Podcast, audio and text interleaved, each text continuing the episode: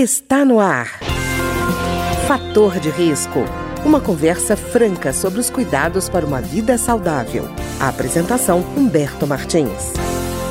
Olá, no programa de hoje nós vamos conversar sobre o aleitamento materno e a dentição do bebê. E a nossa convidada é a doutora Alessandra Dias, profissional que tem 28 anos de formação em odontologia, é especialista em ortodontia e ortopedia facial e é certificada também em laser terapia e sedação inalatória. Doutora Alessandra, tudo bem? Tudo bem, é um prazer estar falando com vocês. Doutora Alessandra, a gente fala de amamentação, a pessoa imagina que eu vou convidar um pediatra e eu convido uma pessoa especialista em odontologia. Pode parecer que uma coisa não tem nada a ver com a outra, mas tem muita coisa, né? Tem muita coisa a ver, muita relação entre a medicina né, e, e a odontologia nesse processo aí do aleitamento materno. Pois é, doutora Alessandra, e como é que a gente tem essa conexão? Porque a gente imagina, por exemplo, que a amamentação é sempre uma preocupação com a nutrição da criança e tão somente da nutrição da criança, né? Mas ela é também uma questão de organização dos dentes no futuro que vem.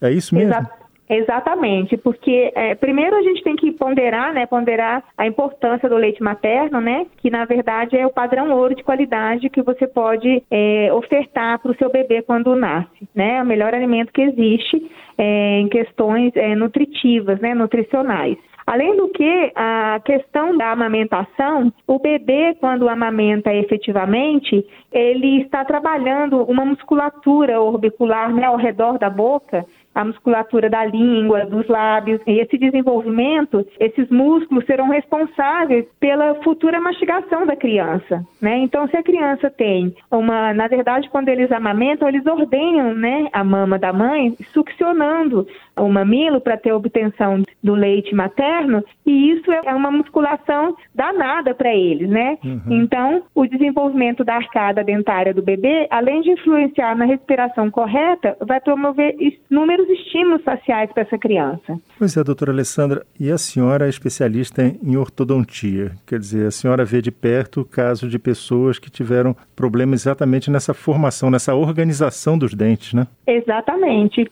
porque é, é, muito lindo falar sobre isso, né? Porque quando você observa a ordenha perfeita do bebê, ele tem uma pressão da língua sobre o mamilo que vai pressionar o palato do bebê, né? O céu da boquinha dele. E quando ele faz essa movimentação, ele vai promovendo o desenvolvimento lateral dessa boca. E aí, quando então desenvolve lateralmente superior, a mandíbula, né, que é a arcada inferior, vai acompanhar esse desenvolvimento. Então, ele vai obter o crescimento harmônico das bases ósseas, né, da maxila com a mandíbula. Quando isso acontece, quando esse desenvolvimento é feito da forma harmônica, você vai ter mais espaço para que os dentes erupcionem, né, quando chegar na época certa da erupção dentária, assim também como você vai ter, além do, dos dentes, uma posição melhor da língua, isso vai favorecer também a respiração é, nasal, que é muito importante né? A criança tem que fazer o vedamento labial para respirar pelo nariz. A respiração é vida, é qualidade de vida para essa criança. Essa criança que respira pelo nariz, ela consegue ordenhar, ela consegue deglutir, ela consegue fazer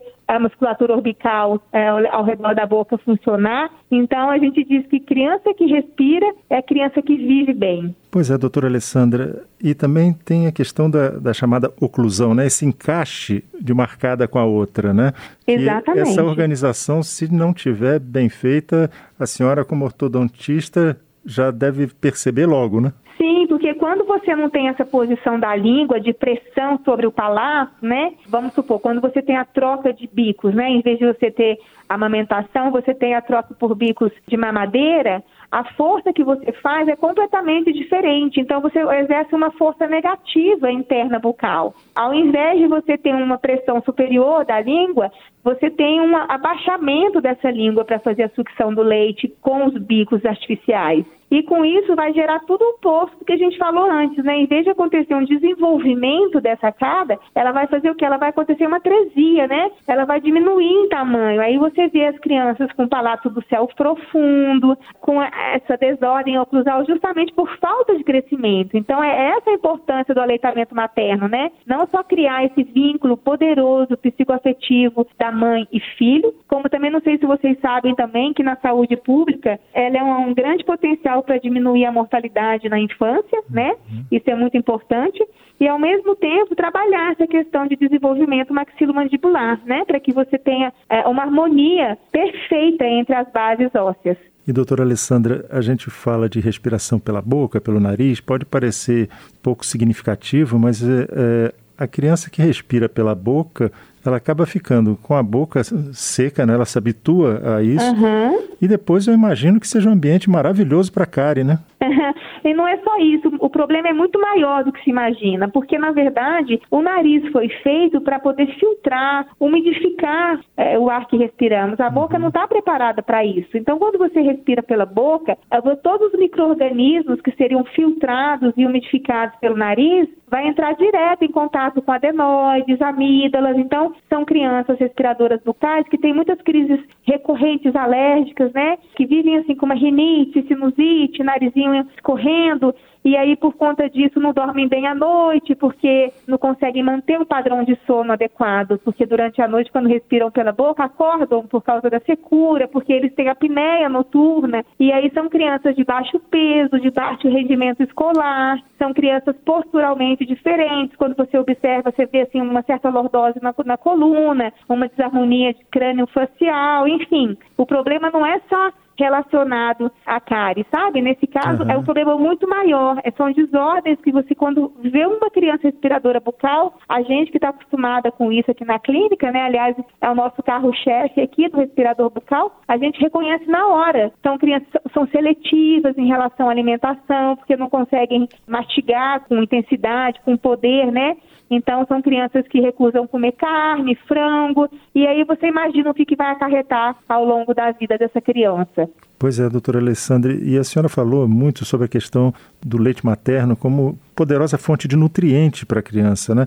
Na Isso. falta desses nutrientes, eu imagino que também a formação dos dentes, dos próprios dentes, deve ficar prejudicada, né? Sim, porque aí vai dentro do contexto do que, que essa mãe vai oferecer para essa criança, né?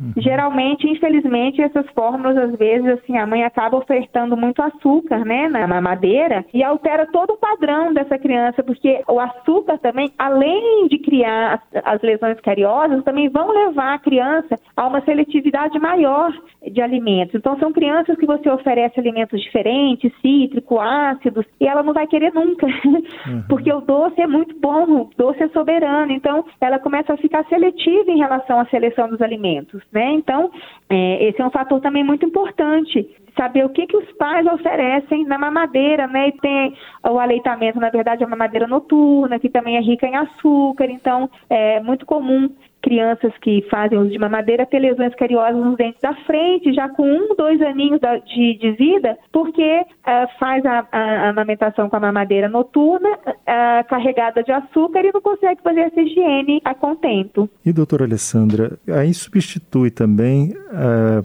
muitas vezes com essa substituição da mamadeira, entra a chupeta, depois entra o dedo. Eu imagino que para a organização dessa boca é uma tragédia, né? É. Infelizmente é uma tragédia, uma tragédia que poderia simplesmente ser evitada com prevenção, né? Logo quando o bebê nasce, as parturientes deviam ter é, essa informação tão, tão valiosa, né, que é o aleitamento materno, porque quando você vê um bebê ou você vê uma criança que você já analisa, que você já diagnostica que já tem uma desarmonia, o quanto antes você conseguir é, intervir, você está promovendo saúde para essa criança e diminuindo esses fatores que você está me falando, né? Esses problemas futuros, né? De, às vezes, tratamentos muito dolorosos para a família, para os filhos, né? Às vezes a criança chega até no final, na adolescência, necessidade de cirurgias, né? Cirurgia bucomaxilofacial, às vezes no caso de desarmonias ósseas que não foram corrigidas na infância. E aí, mais uma vez, tudo pode ser prevenido quando o paciente vem para as consultas semestrais nos odontopediatras, porque hoje em dia os odontopediatras já têm a capacidade de analisar esse tipo de problema e encaminhar para um ortopedista facial,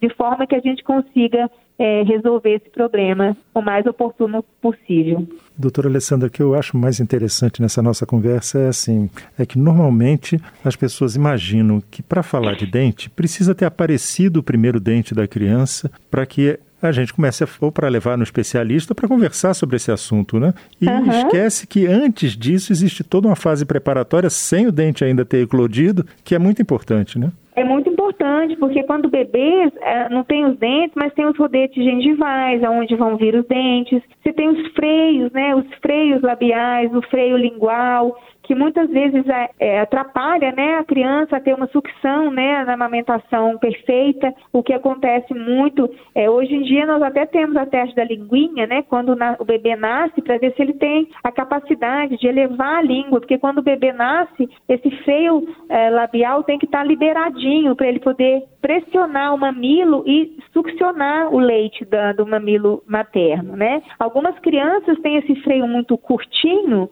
de forma que eles não conseguem fazer a pressão e não conseguem mamar eficientemente. Então são crianças que logo quando nascem começam a perder peso, choram o tempo todo, nunca estão saciados, os mamilos da mãe ficam muito machucados porque ele não consegue fazer a ordenha. Então por isso que é importante, né? Porque a criança não come. Aí a mãe desiste de amamentar porque acha que ela não tem leite, uma vez que a produção de leite materna é feita através da sucção do bebê, né? Uma vez que ele não succiona e não tem a produção de leite, então ela pensa, nossa, eu não tenho leite, vou passar para uma para fórmula. Então isso é muito importante, porque quando bebezinho você analisa isso tudo. Tem o freio labial também, é, mas é muito importante essa intervenção o mais rápido possível. Pois é, e doutora Alessandra, e mesmo sem os dentes, já é possível fazer alguma coisa sem exageros, né? Quer dizer, a gente tem de um lado aquelas pessoas que acham que se não tem dente não precisa fazer higiene de espécie nenhuma, e outras que começam a achar que a criança, mesmo sem dente, precisa passar pasta de dente. Não, na Nenhuma verdade, coisa nem não. outra, né? Não, não, na verdade não. Na verdade, em questão de higienização, a criança que até os seis meses, né? Quer dizer, a, a, geralmente a criança começa a ter a, a erupção dos dentes aos seis meses de vida, certo? Até os seis meses de vida ainda não tem nenhum dentinho, não tem a necessidade de escovar a cavidade bucal. Não tem, não há necessidade. Agora, a gente, odontopediatra, às vezes a gente pede, quando estiver perto dos, a partir dos três, quatro meses, talvez a gente comece a botar uma gazezinha dentro da boquinha, mas não para limpar. Para a criança começar a, a entender que mais para frente vai entrar algo que não seja o mamilo da mãe, né? Então você começa assim a adequar o meio para a criança deixar escovar posteriormente, mas não necessariamente isso. É errôneo pensar que na hora que você faz a amamentação exclusiva e que você não tem os dentinhos, você precisa escovar, não precisa. O mais importante de quando não se tem dente é avaliar a condição bucal, como eu te disse, em relação aos freios, ao tamanho da língua, como é que tá os músculos, isso é mais importante até a fase antes irruptiva dos dentes e depois, quando irrompem os dentes, no final do primeiro dentinho, já se faz necessário fazer a escovação. Tá ótimo. Eu queria agradecer então a doutora Alessandra Dias, que é odontopediatra, que conversou conosco hoje sobre a importância do aleitamento materno e a dentição do bebê. Muito obrigado, doutora Alessandra. Obrigada a vocês pela oportunidade. O programa de hoje teve trabalhos técnicos de Ricardo Coelho. Se você tem alguma sugestão de tema ou comentário sobre o programa de hoje, basta enviar uma mensagem para o endereço eletrônico programa fator de risco, tudo junto, arroba gmail.com. Até o nosso próximo encontro. Fator de risco. Um programa com dicas para melhorar a saúde. Uma produção da Rádio Câmara, transmitida por emissoras parceiras de todo o Brasil.